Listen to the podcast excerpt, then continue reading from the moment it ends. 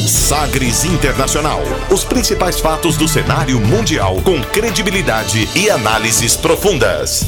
A contextualização histórica das últimas notícias com a apresentação de Rubens Salomão, comentários do professor de História Norberto Salomão e participação de especialistas. Um programa que vai além da notícia, com reflexões abalizadas sobre o panorama global. Sagres Internacional. Agora na Sagres. Olá, seja muito bem-vindo à centésima nona edição do Sagres Internacional, número 109. Eu sou Rubens Salomão e a partir de agora com você, ouvinte Sagres, os fatos precisos e análises credenciadas sobre os principais temas mundiais. E você confere nesta edição o tema do dia. Japão lembra das vítimas em Fukushima, no dia em que a tragédia completa 10 anos. Abemos pós-pandemia? Joe Biden assina pacote de estímulo de 1,9 trilhão de dólares nos Estados Unidos. Paraguai tem semana de protestos. Manifestantes pedem renúncia do presidente por conta dos erros na gestão da pandemia. Parlamento da China aprova lei que restringe a possibilidade de democracia em Hong Kong. As atualizações sobre a crise depois do golpe em Mianmar. Você vai entender a suspensão temporária da vacina de Oxford em quatro países europeus. E ainda a música mais tocada nas paradas da Bulgária. Fique ligado, Sagres Internacional está no ar. Você conectado com o mundo. Mundo. O mundo conectado a você. Sagres Internacional.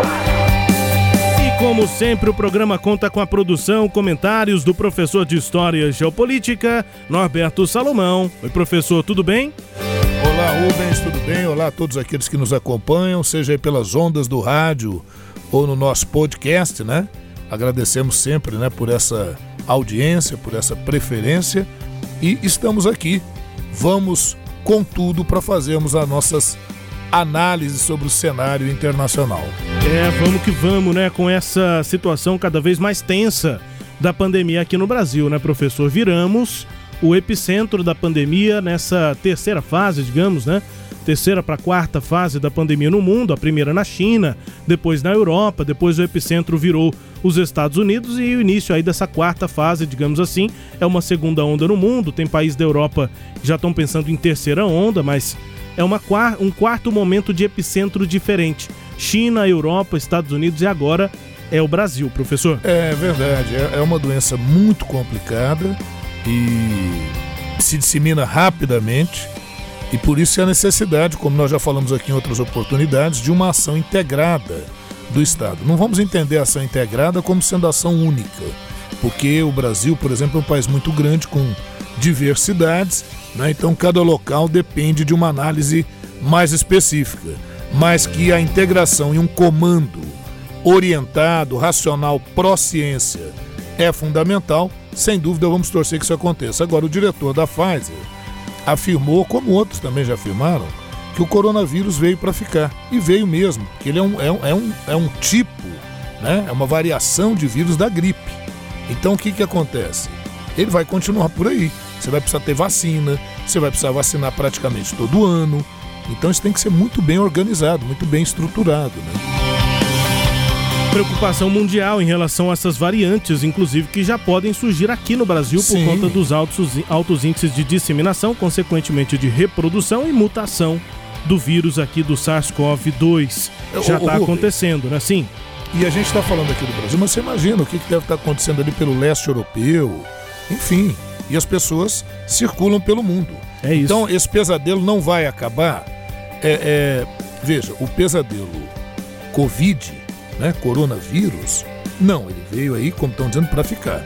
O pesadelo que pode acabar é a má gestão, é, o incremento de novas drogas, medicamentos que podem auxiliar no tratamento e também o caráter de prevenção. Eu acho que os hábitos como usar máscara, lavar a mão constantemente, desinfetar as coisas com álcool, eu acho que isso veio para ficar sem dúvida nenhuma. Bom, é isso. Começando aqui o programa nesta edição número 109, né, com essa rápida observação aqui inicial sobre esse momento mundial da pandemia e onde é que o Brasil se apresenta, né, ainda estando entre aqueles que é, pouco vacinaram proporcionalmente a sua população. Vamos lá, vamos que vamos aqui na edição 109 do Sagres Internacional. A gente começa o programa sempre conferindo uma declaração de destaque nesta semana. Agora, as frases bem ou mal ditas por aí. Sí, pero las canciones. Hated man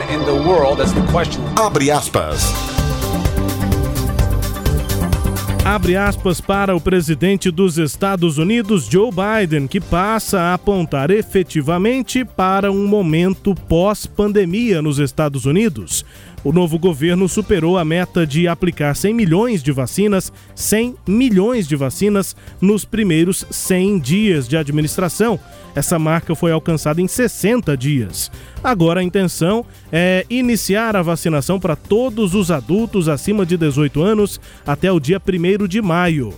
Abre aspas para Joe Biden, que quer que o próximo feriado de 4 de julho seja o dia da independência dos Estados Unidos em relação ao coronavírus. If we do all this, if we do our part, if we do this together, by July the 4th, there's a good chance you, your families, and friends will be able to get together in your backyard or in your neighborhood and have a cookout or a barbecue and celebrate Independence Day. That doesn't mean large events with lots of people together, but it does mean Small groups will be able to get together. After this long, hard year, that will make this Independence Day something truly special, where we not only mark our independence as a nation, but we begin to mark our independence from this virus. But to get there, we can't let our guard down. This fight is far from order, from over. As I told the woman in Pennsylvania, I'll tell you the truth. On July 4th with your loved ones is the goal. But a goal, a lot can happen. Conditions can change. The scientists have made clear that things may get worse again as new variants of the virus spread. Oh, o que foi que ele disse? O que?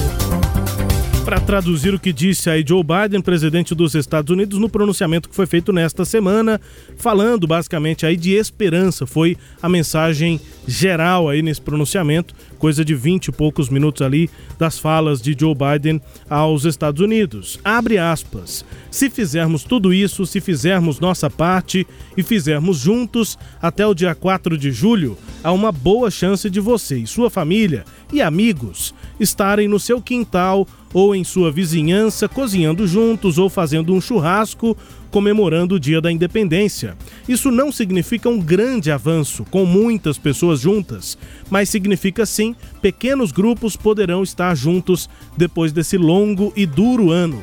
Vamos fazer desse Dia da Independência algo realmente especial, em que não apenas marcaremos nossa independência como nação, mas também marcaremos nossa independência desse vírus.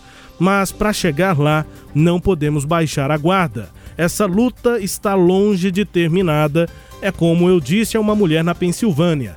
Vou dizer a verdade a vocês: no dia 4 de julho, com seus entes queridos, esse é o objetivo.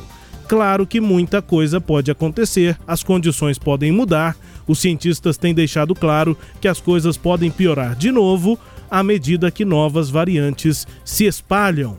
Fecha aspas para o que disse Joe Biden num trecho pensado aqui desse pronunciamento feito nessa semana. Daqui a pouco a gente vai detalhar o pacote de estímulos de quase 2 trilhões de dólares lá, mas primeiro essa referência ao dia 4 de julho, a meta é no dia 1 de maio.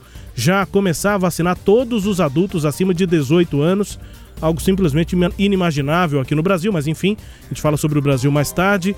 Essa é a meta, dia 1 de maio, todos os adultos já sendo vacinados acima de 18 anos. E no dia 4 de julho, a expectativa é essa, já fazer uma flexibilização bem mais é, interessante, esperada mesmo, né? Para que as pessoas possam voltar a se reunir com vizinhos, com amigos, com parentes, mesmo que sejam esses grupos mais é, é, reduzidos, mas grupos, né? Aglomerações minimamente é, é, possíveis lá para o dia da independência, dia 4 de julho. É o principal feriado, né, professor? É, para pro, os norte-americanos lá Sim. nos Estados Unidos. É o principal feriado, né? O dia da declaração de independência. E o que, que acontece? É, é muito inteligente essa, essa proposta, esse discurso, porque você pega um marco nacional.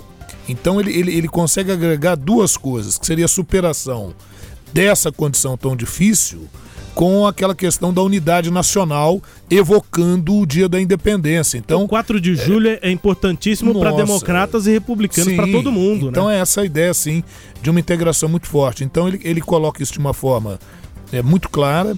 Você disse aí, bom, ainda não chegou aqui ao Brasil, mas é, eu vejo com bons olhos, porque vai chegar. Sim. Vai chegar ao Brasil. Brasil nós vamos suplantar isso né?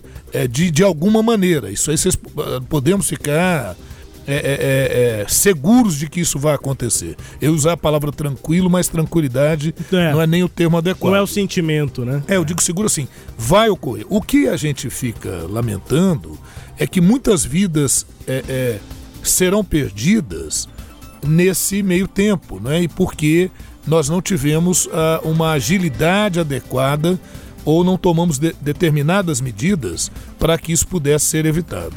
Agora, é, é, veja bem, Rubens, com relação ao pacote do, do, do, do Biden, né, de 2 trilhões, a gente vai começar até agora uma disputa via imprensa e, e, e, redes sociais entre ele e o Trump, porque o Trump é, já havia liberado também uma, uma quantia considerável, em torno de 3 trilhões de dólares até dezembro de auxílio. Então o Trump vai dizer: olha, peraí, tanto na vacina, é porque a vacinação começou já no, no, no período do Trump, né? E também na liberação de recursos. Então vai ficar aquela briguinha política também. Para se ter uma ideia, ao todo já foram gastos 5 trilhões em programas de ajuda econômica, né? E esse pacote que vem agora foi aprovado pelo Senado no dia 6 de março e aprovado agora pela Câmara dos Representantes, que é a Câmara dos Deputados, lá no dia 10 de março, né? Esse pacote é o terceiro aprovado lá no país, não é o terceiro do Biden, é o primeiro dele, mas já é o terceiro aprovado no país e já é, é, é, ajuda econômica equivale a 25% do PIB americano, o que é um valor bastante considerável.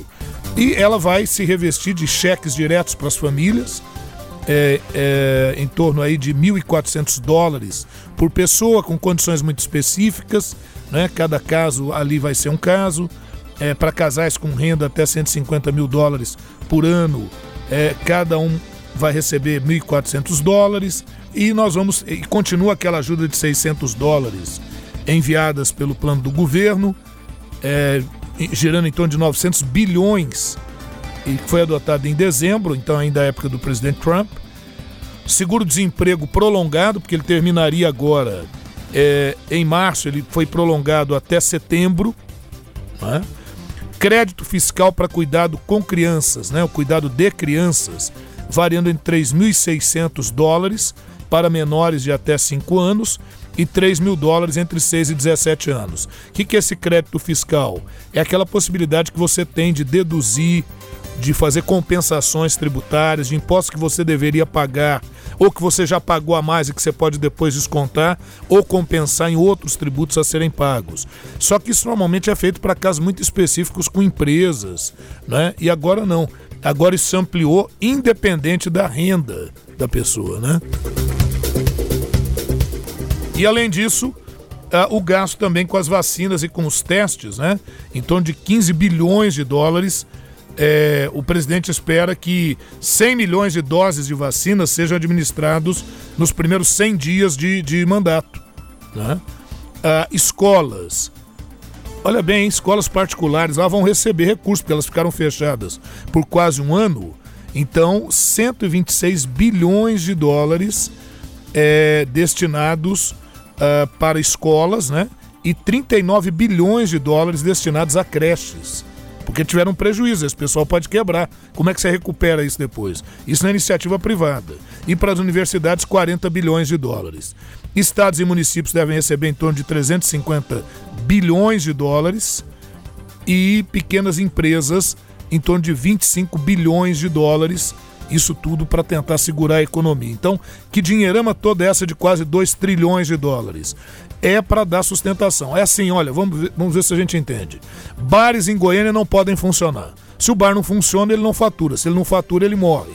Então, suponhamos que o governo federal, estadual, municipal se integrasse e falasse: olha, cada proprietário de bar que apresentar aqui seu funcionamento e tudo, vai receber um auxílio, não vou nem dar um número, de X, para que você consiga se manter. Né? Ah, vamos pegar o pessoal aí da, da, das centrais elétricas. Quem tem bar, restaurante que está fechado, não paga a conta de energia, não vai pagar a conta de água, está isento disso ou daquilo. Quer dizer, são elementos para que a economia possa se recuperar assim que as pessoas estiverem vacinadas. Pacote que foi promulgado nesta semana, na última quinta-feira, né, depois da aprovação pelo Congresso e que dá esse suporte para o que já é comentado como pós-pandemia nos Estados Unidos. A vacinação avança, daqui a pouco todos os idosos vão estar vacinados, garantidamente no primeiro semestre ainda, todos os adultos já estarão eh, vacinados, e isso já dá essa margem para pensar no pós-pandemia, depois desses auxílios todos, gradativamente, a recuperação econômica lá nos Estados Unidos fica também como sendo eh, um dos exemplos né, do que acontece pelo mundo. Eh, pode não copiar, pode não fazer exatamente o que acontece lá, mas é, é são programas que estão sendo adotados em vários países, né, para tentar dar esse suporte na economia. Por aqui, como é, não se acredita, como o governo federal não acredita que o isolamento social e que o fechamento dessas atividades é necessário para controlar a pandemia, aí também já se culpabiliza governadores e prefeitos que tomam essas medidas e o governo federal não dá esse suporte que lá nos Estados Unidos é não só dado pelo governo federal, como aprovado pelo Congresso e também avaliado como correto, como o caminho por governadores e prefeitos. Então lá, pelo menos, claro que há sempre quem discorde, mas são exceções e mesmo assim eles não discordam de todo, não são radicais e entendem sim que as medidas que estão sendo tomadas representam o caminho para sair da pandemia. E é o que está acontecendo, por isso é que já se fala efetivamente de pós-pandemia nos Estados Unidos. É verdade, mas é, é como eu disse para você, viu, Rubens, e fala a todos que estão nos ouvindo. Chegaremos nessa condição aqui também, é, é mesmo que seja por linhas tortas, né? Mas aqui chegaremos nessa tomara, condição. Tomara, tomara. Joe Biden aqui, a recuperação econômica nos Estados Unidos, no nosso quadro abre aspas. Tempo agora para o tema do dia. Navegando pelos mares da informação. Sagres Internacional.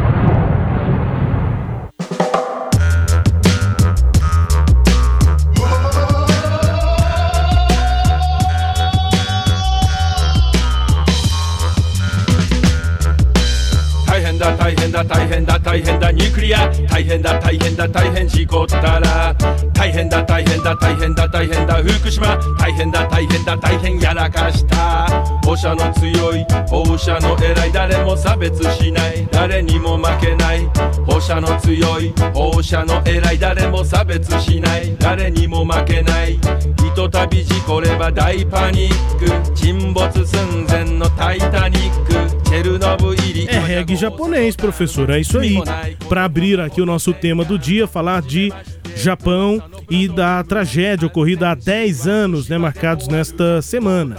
A gente está ouvindo aí a música do Rankin Dub Ainu Band, é uma parceria né, do Rankin com essa banda, Ainu Band, é, e a música se chama é, Você Não Pode Ver, Você Também Não Pode Cheirar, Não Pode Sentir. É basicamente uma música de protesto feita depois do, da tragédia com o terremoto e com o tsunami lá em Fukushima. O Japão lembrou os 10 anos do terremoto e tsunami que atingiram o país, que fizeram 20 mil vítimas, pelo menos. Destruíram cidades, causaram um acidente nuclear em Fukushima.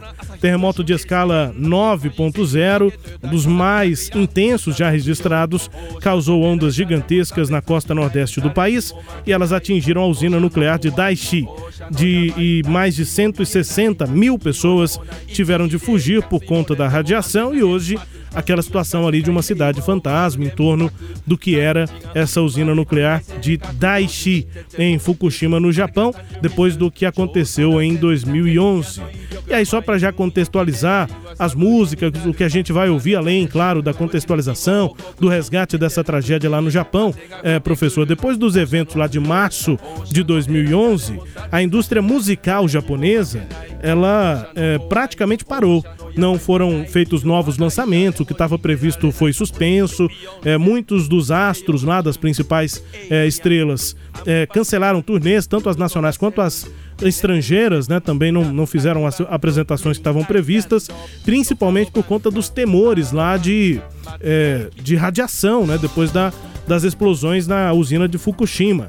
E aí grandes artistas também arrecadaram dinheiro para as áreas danificadas, ao mesmo tempo em que organizavam shows para os afetados. O patriotismo e o otimismo dominaram o J-pop. A gente está acostumado Sim. a falar sobre K-pop, que é o da Coreia, Isso. mas o J-pop é a música pop, também de bandas é, jovens, enfim, uhum. muito bem construídas pelas gravadoras. É J, né, o J ali em inglês, e pop é, e essas bandas, essas músicas é, tinham muito esse patriotismo, otimismo a partir dos lançamentos pós a tragédia de março de 2011, com destaque para a principal música Rising Sun da banda Exile. Daqui a pouco a gente ouve inclusive um trecho, mas isso é, marcou a música do Japão, pelo menos das grandes gravadoras, a música pop, a grande música, digamos assim, do Japão depois da tragédia de março de 2011. Podemos dizer que é um escapismo Inclusive, esse é o termo também, essa é a palavra usada lá em japonês para definir o que foi essa música pop. Só que, e nós vamos ouvir aqui, a, o cenário alternativo, o cenário underground, é, começou a soltar músicas na internet, era 2011, já tinha YouTube, já tinha também um canal é, muito conhecido lá no, no Japão é, de vídeos, né? E aí eles começaram a soltar essas músicas produzidas de forma underground falando exatamente sobre a ansiedade, sobre o medo, sobre a revolta que ficou depois de uma gestão ruim do governo japonês Isso. diante dessa tragédia de 2011. Então, daqui a pouco a gente ouve aqui esse é, sucesso, a música é, pop, entre outras, mas essa foi a, o maior sucesso de 2011 pós a tragédia de março. Rising Sun, música que nem fala da tragédia, mas tem muito esse tom de otimismo, de é, tentar ter algum escape diante da tragédia que foi é, lá em, em, em, Fukushima. E aí depois a gente vai ouvir aqui algumas músicas também desse cenário mais underground que foram soltadas é, na, na internet, professor. Muito bem. Olha, é, como você disse aí, o terremoto foi o mais poderoso de toda a história do Japão. Nunca houve nada parecido com isso. Nove na escala Richter, isso é. é incompreensível, né? Uhum. Só para você ter uma ideia disso, esse terremoto que atingiu o Japão, ele é, é, deslocou o eixo de rotação da Terra. Para você ter uma ideia disso, né? A ilha de Honshu, a maior do arquipélago japonês, teve a posição geográfica dela deslocada em 2,4 metros. Então você imagina você pegar uma ilha e deslocar, no caso aqui para o leste, uma ilha inteira, 2,4 metros. Me parece que cerca de um metro e meio ela baixou também. Né? Então houve um, um, um, uma coisa incrível, né? É, o eixo do planeta moveu-se 10 centímetros. Ele deslocou-se 10 centímetros. Quem é que está falando isso, né? Essa mudança da posição foi estimada por uma das estações de GPS do Serviço Geológico americano com e, e, e, com base em mapas e a Autoridade de Informações Geoespaciais do Japão. E já o deslocamento do eixo de rotação terrestre em 10 centímetros foi calculado pelo Instituto Nacional de Geofísica e Vulcanologia da Itália. Então são institutos sérios que fizeram, que mensuraram isso, né? Esse que foi o maior terremoto da história do Japão foi causado por uma falha de 400 quilômetros de comprimento por 160 quilômetros de largura. Olha, olha as proporções que a gente está falando. São choques de placas tectônicas. É, não sei, talvez muitos não saibam, os continentes né, e também o, o, o leito submarino estão apoiadas em placas geológicas, que nós chamamos de placas tectônicas, e há fissuras dessas placas. Isso foi que foi gerando a deriva dos continentes, né? E muitas, muitas dessas placas estão em choque ou se sobrepondo uma a outra. E quando isso ocorre de forma muito brusca, é, a gente tem esse processo. Por que, que no Japão isso ocorre tão constantemente? Porque o Japão está ali no chamado Anel ou Círculo de Fogo, que é uma das áreas geológicas, digamos assim, mais recentes do planeta. Por que, que no Brasil não acontece isso? Porque a nossa placa tectônica é um escudo cristalino. Então ela é muito mais antiga e muito mais consolidada geologicamente. Não tem falhas aqui no nosso território, né? A gente está. Não que sejam. É, é, é, é, porque aí já é um trabalho da, do, do, geólogo, né? Uhum. Nós estamos nos metendo aqui, mas não falhas ou fissuras que possam gerar esse tipo de. de, é, de... Mas, mas a... Veja que no, no, nessa parte do Atlântico, tanto essa parte nossa aqui quanto do, da costa africana, o leito do Atlântico ele é bem mais estável diferente do Pacífico. Você vê, se a gente já vai para o oeste dos Andes, né, para aquela área do Chile, dali para a região do Pacífico, você vê que o quadro geológico já é bastante diferente. Fica o convite só para quem quiser acessar lá o Google Earth, não é o Maps, né, aquele que faz o monitoramento uhum. mesmo de satélite é, dos países e cria ali uma com base em fotos de satélites e também com uma certa eh, simulação em computação eh, gráfica, né?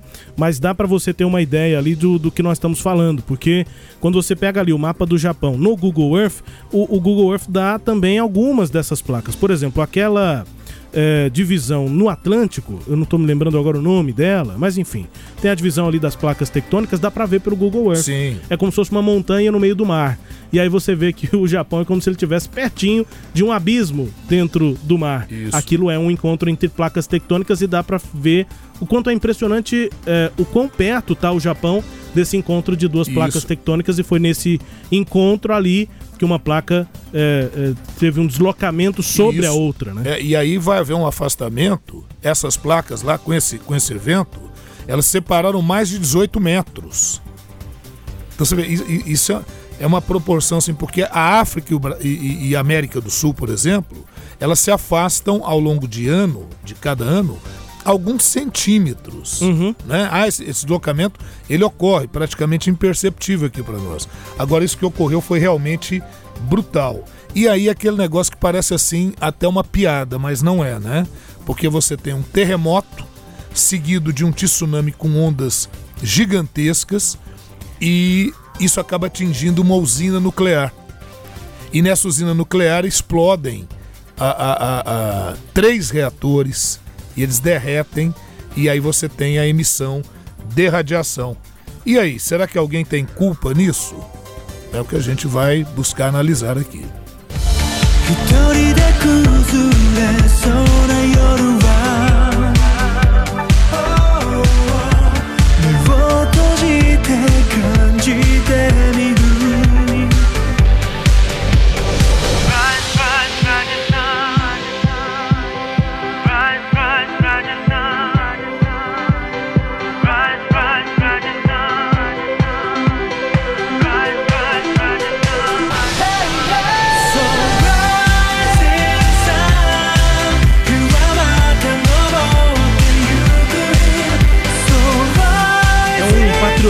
Bem óbvio, né, professor? O nome da música é Rising Sun, é o sol nascente, né? Então, uhum.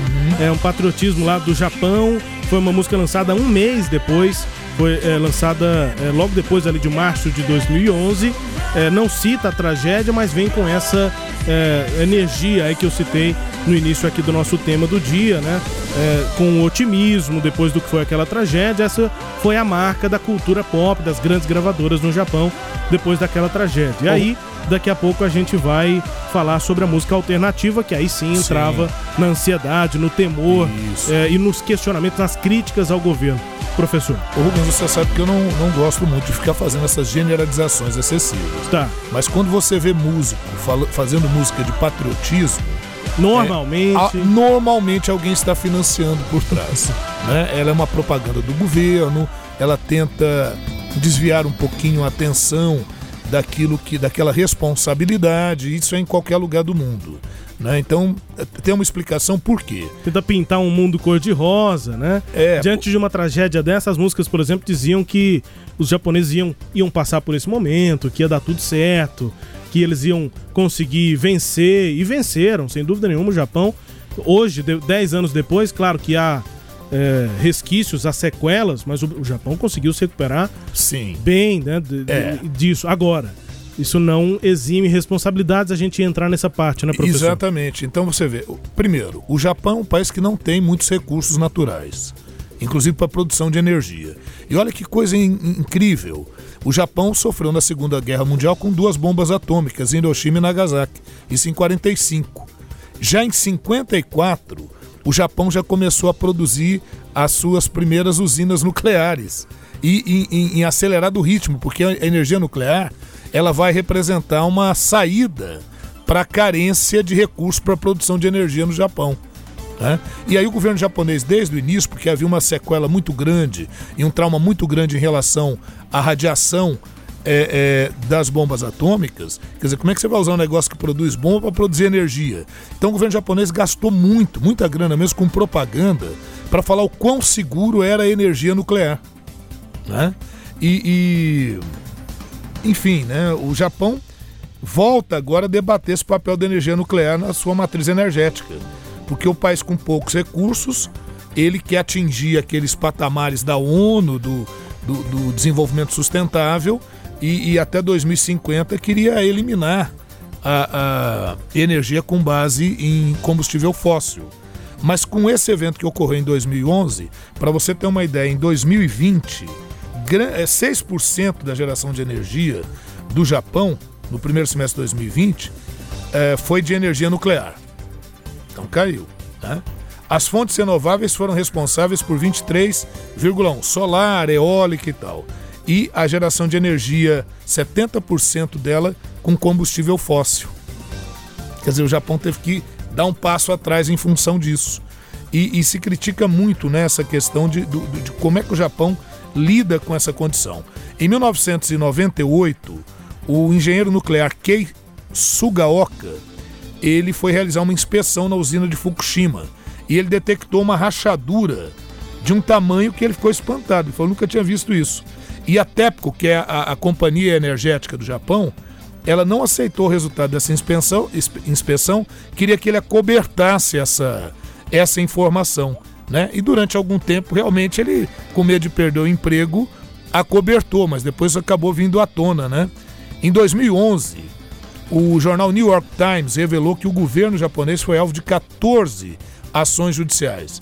Nenhuma delas prosperou, mas chamou atenção para a questão da segurança nuclear no Japão e expôs possíveis responsáveis.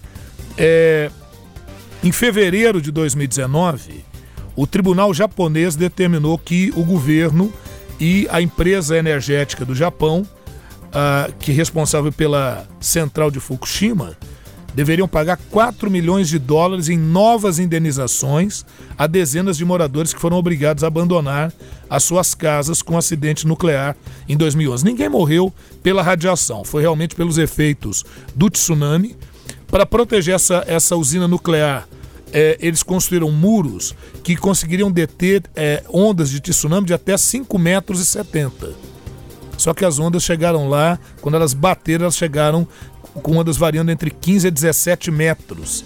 Então você imagina, foi um, um, um desastre. Se você observar aí pelas, pela, pela, pelos vídeos. Uh, vídeos e tudo, né? Eu ia falar por onde mais ou menos acessar, mas enfim, você vai ver que foi terrível. É, um, é, um essas as barreiras que você citou de 5 metros da usina. Da usina. Pois é, tinham é, outras cidades que também foram atingidas por tsunami. Sim. Que tinha, e uma das cidades, eu não vou me lembrar qual especificamente, tinham a, mai, a mais alta barreira contra tsunami feita no mundo. Eram 8 metros de muro. É, é. Cercando ali a, a, a a cidade e, e, a onda passava por ah, cima. nem viu. Como né? se não tinha. Como se não, como tivesse, se não tivesse, uma é barreira de 8 metros ali. Enfim. E, e Rubens, olha bem, essa foi a quinta vez que o governo foi declarado responsável pelo desastre de Fukushima. Aí você vai dizer o seguinte, mas peraí, é na terremoto, tsunami, o que, que o governo tem a ver com isso? Não, veja, o governo é responsável pelo terremoto. O governo não é responsável pelo tsunami mas o governo foi alertado sobre uma série de questões que poderiam ter minimizado as perdas no caso da usina nuclear, no caso de, de prevenção de outras questões. Então, é quando o governo não age. Inclusive a rachadura. Inclusive no, a rachadura. Na contenção dos reatores da, então, da usina. Quando o governo não age, ou seja, quando o governo é omisso, o tribunal lá, o juiz Ken Nakadaira, ele, é, nesse julgamento de 2019, em relação ao governo, até porque ele disse o seguinte, numa parte da sua sentença: poderiam ter evitado o acidente se tivessem adotado medidas contra tsunami, que provocou o desastre. Porque aquela região que vai ter terremoto, que vai ter tsunami, não, não há dúvidas, viu, Rubens? Porque, só para você ter uma ideia, lá no Japão, você tem 5 mil terremotos por ano, a maior parte deles imperceptível. 160 com possibilidade de causar danos. Tufões, que é outro problema lá, né? Ventos com grande intensidade, tempestades, então você tem isso por lá também. Então, é lógico que você vai ter alguma coisa nesse nesse nível e nessa condição.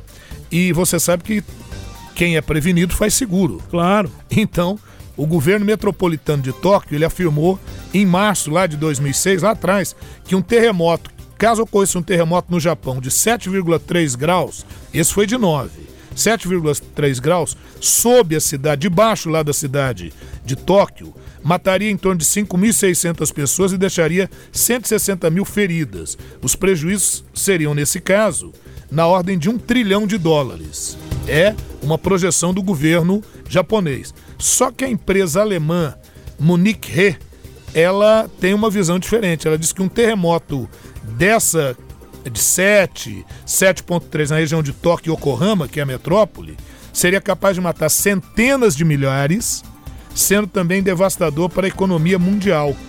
A megalópole Tóquio e Yokohama, com população de 35 milhões, é que tem maior risco de sofrer consequências de um desastre natural em uma lista das 30 maiores cidades do mundo. Ela está entre a que tem a maior condição de sofrer uma um, um, um acidente, um desastre, uma catástrofe como essa. Então, que isso pode e provavelmente vai acontecer no Japão é praticamente certeza. Tanto é que toda a arquitetura e engenharia japonesa ela é preparada para suportar terremotos, enfim. Agora, não pode vacilar, né? Você vê uma rachadura numa usina nuclear, né? Você, um muro de contenção, se já teve essa agora com 17 metros, tem que se colocar outra. Agora, um outro problema, viu, Rubens? Ah, os prejuízos lá continuam. Eles estão tendo que retirar todo aquele entulho. Eles vão levar décadas para isso. Está se calculando que isso ainda vai até 2057 para você conseguir tirar todos esses entulhos, né? São 160 mil pessoas que foram deslocadas ali da sua região. É, dez anos depois dá para entender que ficou clara a responsabilização do governo, é, inclusive o primeiro-ministro era o Naito Kan, é, que renunciou logo depois da tragédia, uhum. exatamente por conta dessas contradições do governo japonês. Então não é só dizer, ah, mas é, como é que se planeja para um terremoto de nove pontos? É, se planeja para terremotos que acontecem quase que diariamente no Japão, com certeza diariamente, mas quase que diariamente de forma perceptível. Isso, isso é muito comum é. e é por isso que faltou planejamento não só para um terremoto de nove pontos, mas até as estimativas, como se comparou com estudos diferentes, as estimativas estavam falsas ou falseadas. Falseadas, propositalmente. E a questão é a seguinte, Rubens: nesse julgamento, eles não levam em conta, ah, teve um terremoto de nove pontos. Claro, isso é absurdo. É muito raro, tanto é que nunca tinha acontecido no Japão um terremoto dessa proporção. Não é isso que eles observam. Então, se o terremoto foi de nove, os técnicos lá judiciais, né, todas as provas que são colhidas, vão pautar o seguinte: e se o terremoto tivesse sido de três pontos, uhum. né? É, essa fissura teria suportado ou não? Não, não, não agiram. E eles já tinham sido avisados antes, essa já é a questão. Já tinham sido né? avisados, e, e, não só avisados, como inclusive processos foram levantados acerca disso, não deram em nada sinal de que a própria justiça lá parece que comeu mosca, né? É, e aí, voltando às músicas aqui, professor, daí é que o Kazuyoshi Saito cantou Sempre Foi Uma Mentira.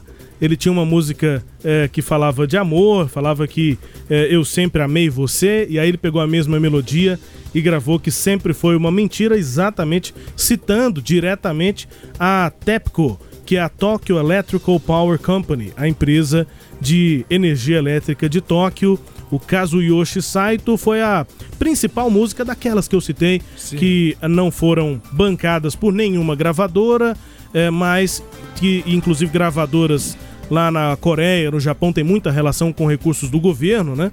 Mas nenhuma gravadora quis bancar essa música, ele gravou no estúdio e ele mesmo soltou no YouTube na época. Confira.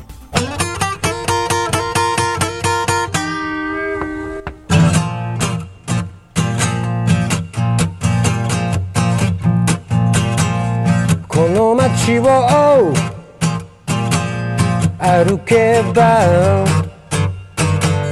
よみがえる16歳教科書の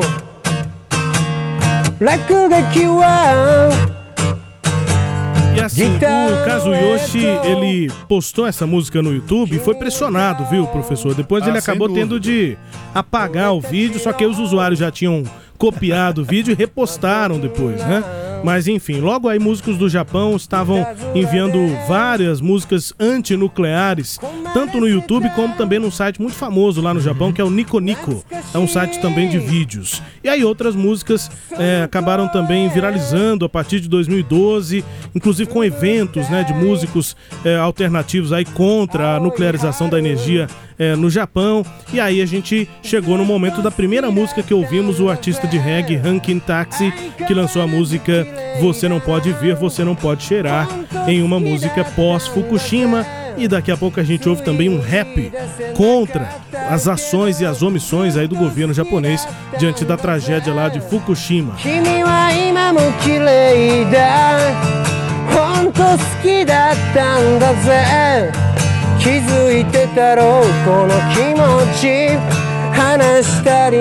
君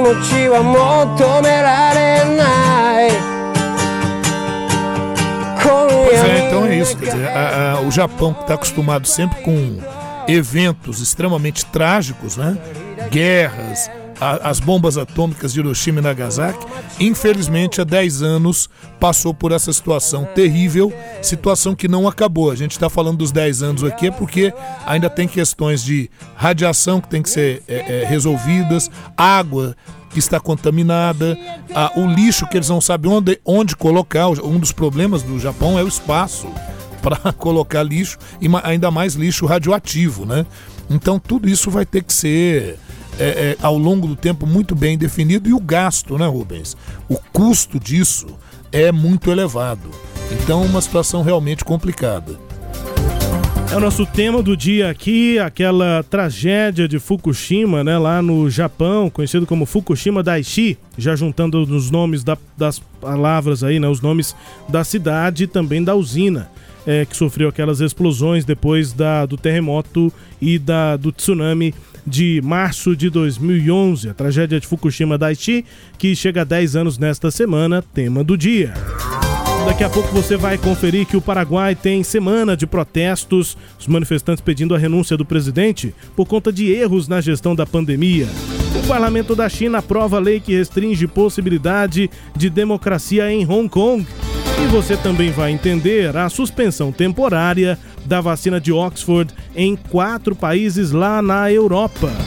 Agora a gente ouve mais uma música de protesto lá de japoneses, depois do que foi a tragédia de março de 2011. Agora é o rapper Koma Shi. E a música é Say No, Diga Não. Uma música também já de é, é, manifestação contra essas contradições do governo japonês naquela tragédia. Com rap, a gente vai para o intervalo, daqui a pouco a gente volta com o segundo bloco do Sagres Internacional. Uh.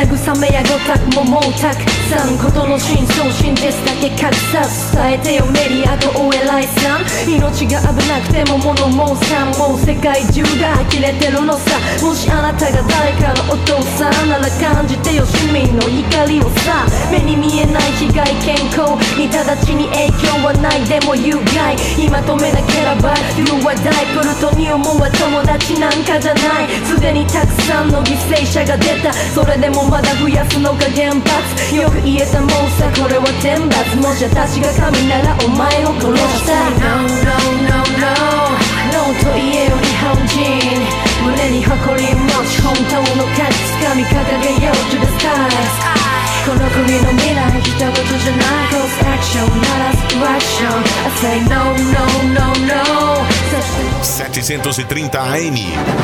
Rádio Sagres. A vacina é uma das ferramentas contra o coronavírus. a conscientização também. Continue se cuidando e cuidando de quem você ama. Evite tocar olhos, boca e nariz. Lave sempre as mãos e evite aglomerações. Cubra o rosto ao tossir ou espirrar.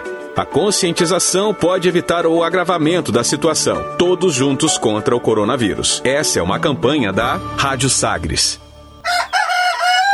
Você que acorda bem cedo tem um bom motivo para sintonizar a Rádio Sagres 730. Ouça o programa Raiz Brasileira. Os grandes nomes e as grandes canções da autêntica música brasileira. Todos os dias na Sagres 730. Destaque para as primeiras notícias do dia, no esporte e no jornalismo. Música e informação. Uma companhia agradável para começar o seu dia. Programa Raiz Brasileira. Apresentação: Justino Guedes. Oferecimento: Bater Shop Baterias. Erva Fé ervas medicinais. Grupo JC Madeiras e Cria Forte, produtos agropecuários. Entretenimento.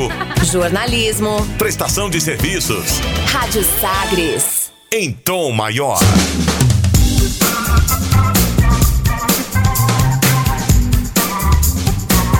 Estamos de volta com Sagres Internacional, edição número 109. Comigo, Rubens Salomão, com o professor de História e Geopolítica Norberto Salomão. A partir de agora, para girar as informações pelo mundo. Velas ao mar.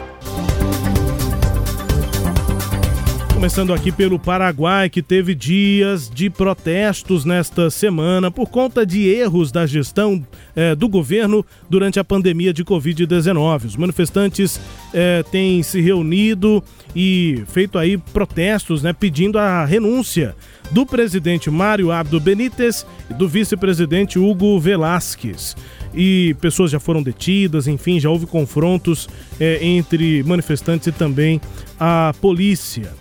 O Benítez, né, o presidente, disse durante um pronunciamento que poderá fazer novas mudanças nos ministérios do país no decorrer aí desses dias. O presidente chegou a pedir que os ministros entregassem os cargos. Sei que as pessoas esperam mudanças e vou fazê-las.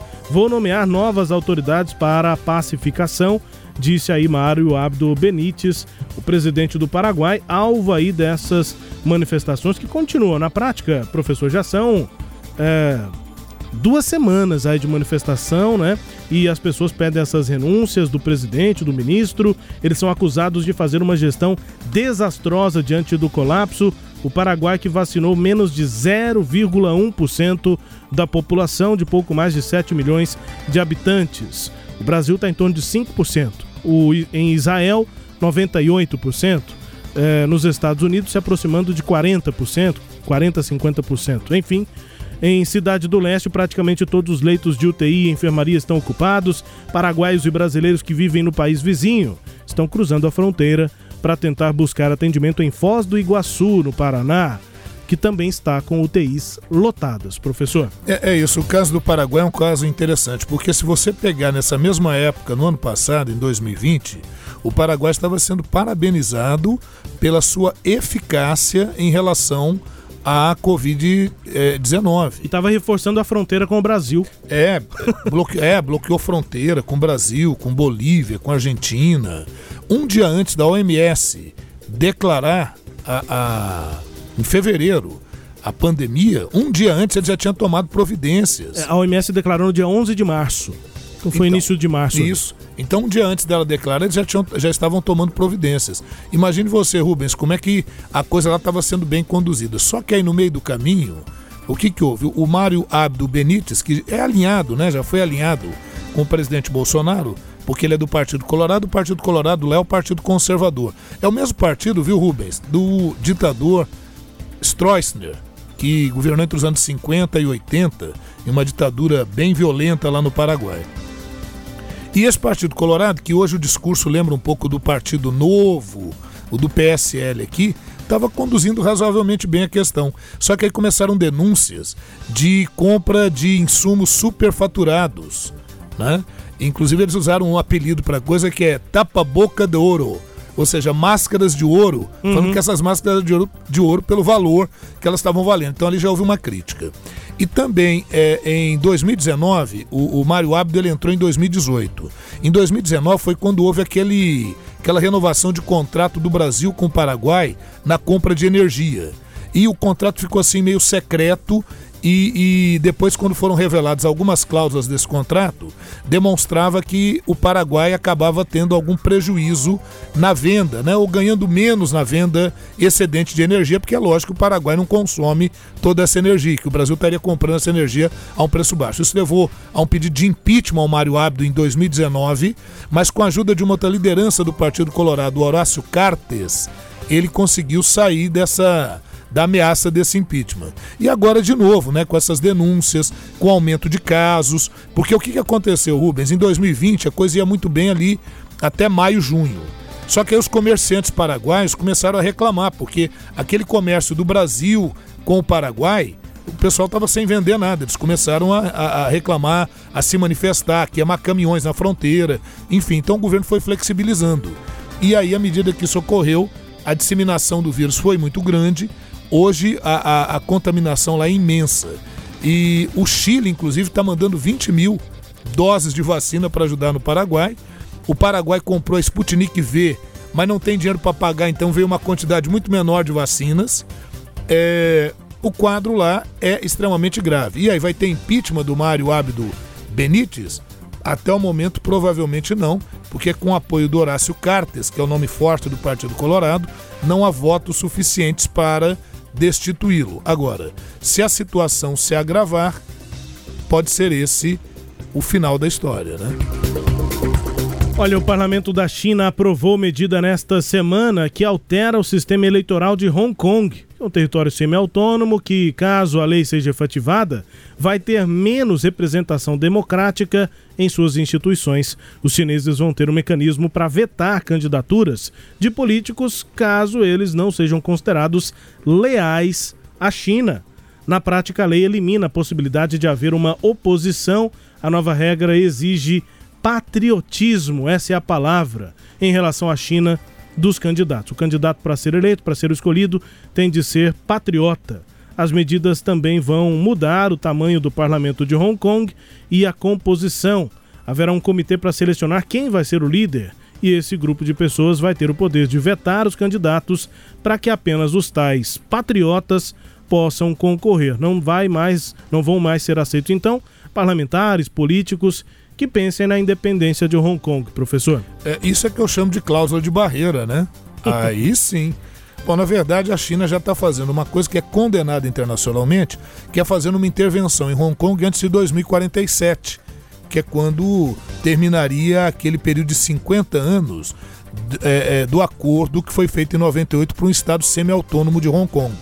Então, com essas medidas, simplesmente eliminou-se ou eliminaram-se as liberdades e o caráter democrático que ainda restava em Hong Kong.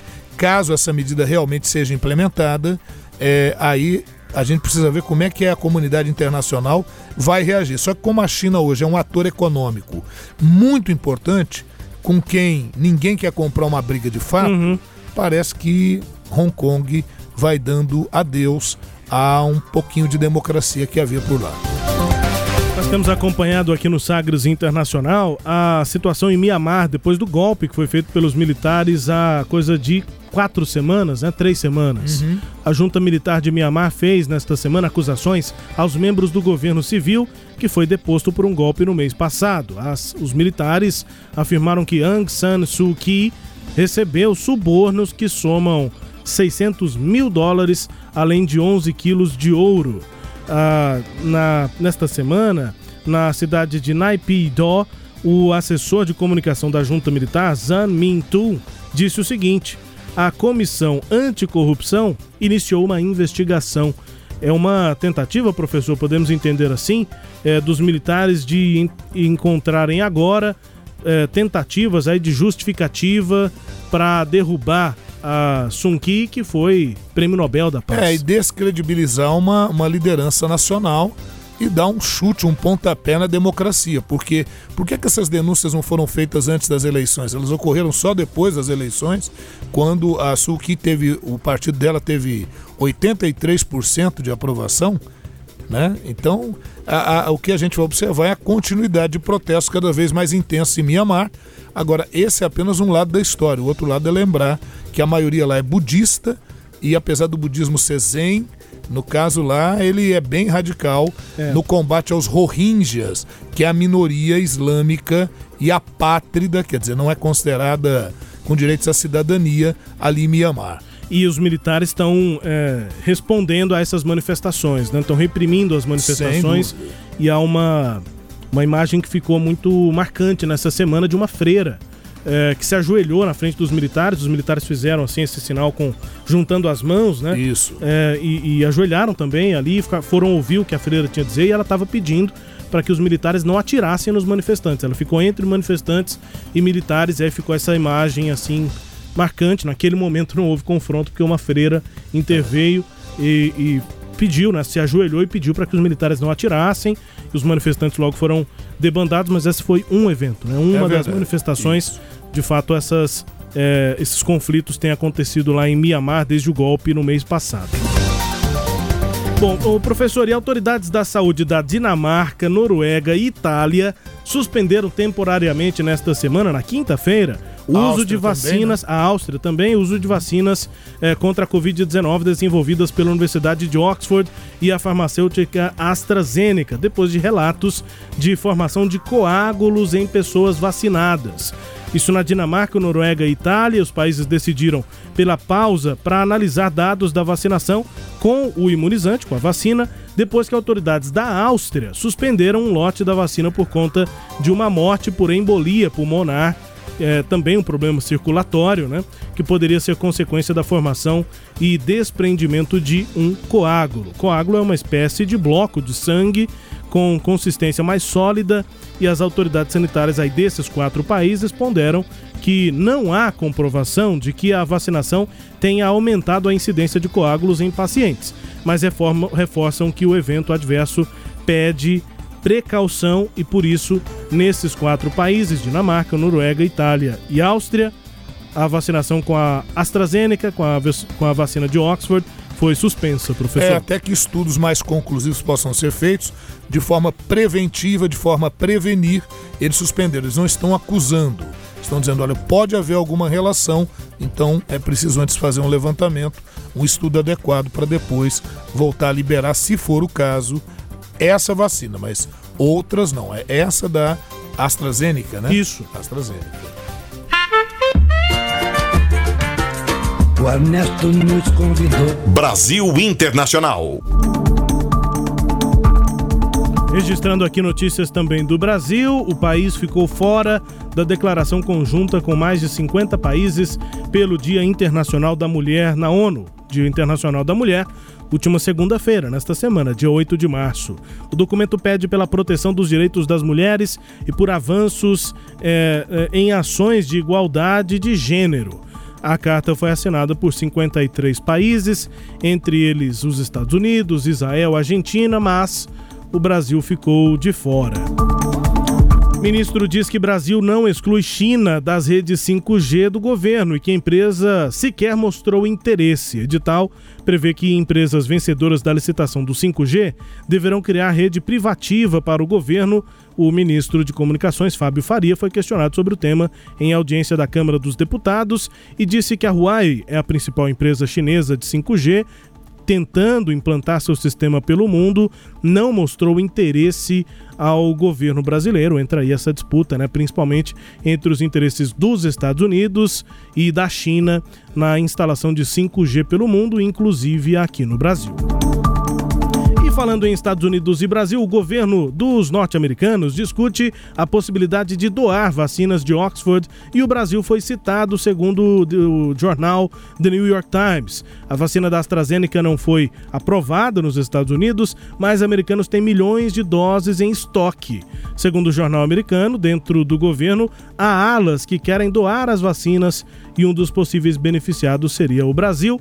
Essa avaliação deve avançar ou não na próxima semana a gente vai ficar de olho por aqui. E vamos indo embora no Sagres Internacional número 109. Daqui a pouco a gente se despede, agora com a música mais tocada nas paradas da Bulgária. Você ouve, a gente explica daqui a pouco.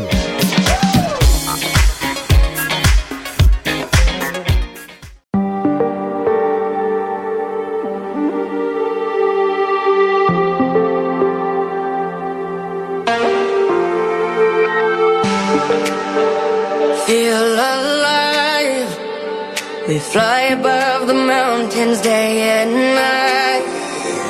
We dive on that water purified. Every moment is an adventure. With every breath we take, we feel alive.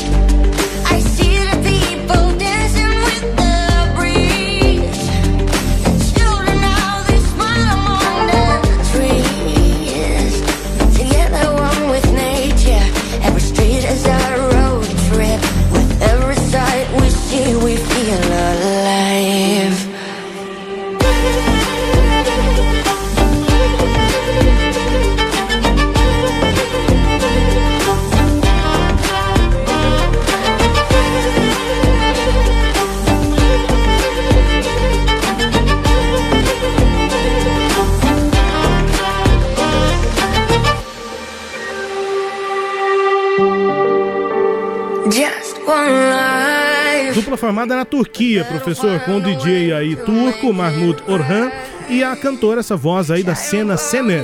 A música se chama Fly Above, voe é, por cima, ou sobrevoe, né? Enfim, é a música que está fazendo sucesso também na Bulgária, naquela região do leste europeu, e que vem da Turquia, professor. Muito bem, boa música, né? Boa música, interessante esse Sim. toque aí turco, né? Oriental aí na, na pegada No da refrão música. ali, enfim. Vambora, professor. Essa é da Hungria? Não, a música é mais tocada na Bulgária, Na mas a música é da Turquia, né? Você falou Bulgária, eu já me remeti lá ao leste europeu. É, deve estar sendo tocada também na Hungria, sei lá. É isso, programa bom, né, Rubens? Bom programa. Beleza, espero que os nossos ouvintes, aqueles que nos acompanham também achem.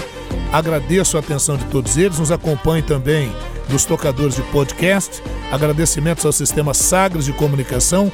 Um abraço ao meu grande amigo Adair Meira, me mandou uma mensagem muito legal essa semana. Aquele abraço, está sempre nos ouvindo aí. E estamos preparados para voltarmos na nossa centésima décima edição que está chegando aí. Nos aguardem. Tchau, pessoal. Obrigado aqui pela companhia. Até a próxima edição. Você ouviu Sagres Internacional. Os principais fatos do cenário mundial com credibilidade e análises profundas.